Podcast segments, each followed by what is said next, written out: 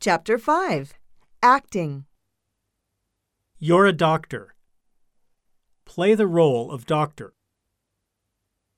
Imagine you're in a movie theater. Do like Mr. Yamada.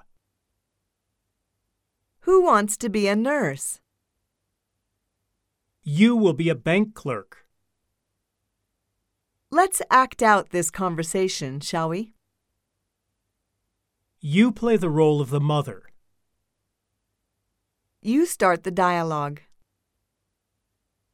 Now try without notes. Say thank you when you get them. Don't forget to say, You're welcome. Draw some scenery on the board. Anybody else wants to try?